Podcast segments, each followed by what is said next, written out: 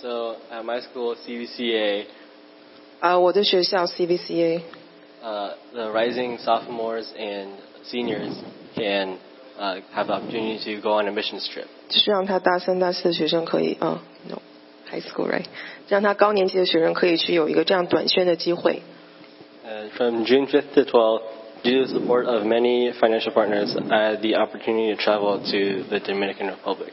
六月五号到十二号的时候，我们就有这样的一个机会去短宣在多美尼加共和国。 Uh, today, I'd like to share my experience with everyone. 所以今天我想把我在那边的经历跟大家来分享。 At first, I expected the culture barrier in the DR would hinder us. 所以我一开始就觉得说可能会有这样的一个呃文化的差异。 Some challenges that week included waking up early at 6 o'clock 有的时候我们要很早六点就要起来， because as a teen, I like to sleep in. 因为呃您知道的，作为青少年，我就是喜欢晚睡。 Right after waking up, everyone had one hour of devotion. 当我们每个人早上起来的时候，我们第一件事就是有一个小时呃跟神独处的时间。 This was tough because I wasn't used to having devotions for that long, and my mind kind of wandered after a while. 因为我以前没有就是跟神独处这么长时间，所以有的时候我就会分神。 As the week went on, though, it got better. 当这一周下来，我我渐渐的可以习惯这一个小时的独处时间。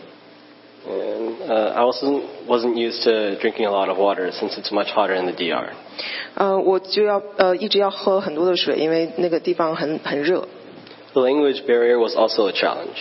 语言之间语言的差异也是一个挑战。 Most of the locals only spoke Spanish, and we only sometimes had translators. 当地人都是一般是说西班牙语，我们只有少数的时候会有这样的翻译在我们身边。 As the week went on, I realized that nonverbal communication worked much better than verbal communication. 一周下来，我发现跟他们之间更有效交流可能是肢体语言。 Through my actions, such as hand gestures, and by spending time hanging out or playing with the kids, 比如打手势啊，或者跟他们花更多的时间做游戏，与他们有更好的一个交流， I was able to interact much more with them. 所以我就跟他们有更多的交流的机会。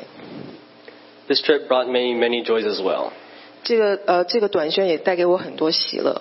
Waking up early meant that I got to see the sunrise every day. 早上起来早起这件事可以让我看到早上太阳升起， Seeing the sun rise up between the mountains was beautiful.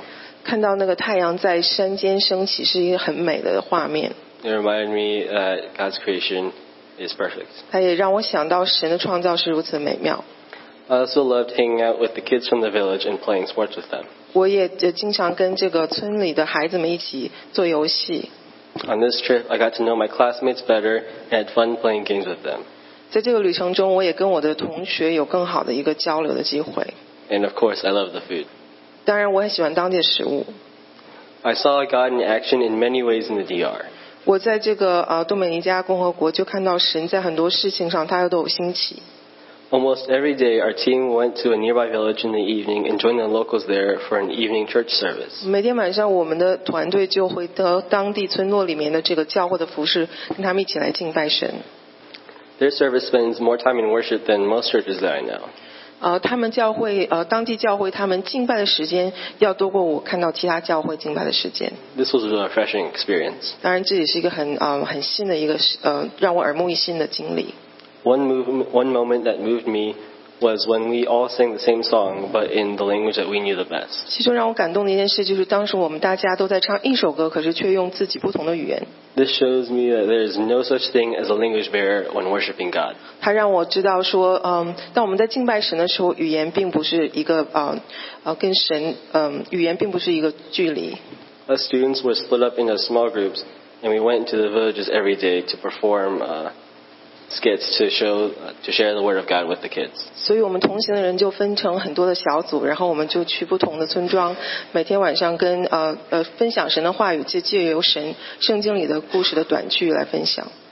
In the mornings at the compound where we stayed, we had our own church service after our time of personal devotions. 在每天早上，当我们一个小时独处以后，我们就一起的来敬拜神的时间。 Our worship united us and was really moving. 啊、我们的敬拜是让我很感动的。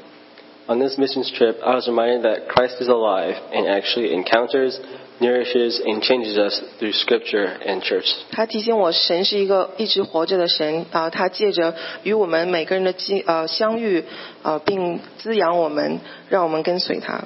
Fellowship also connected us as well.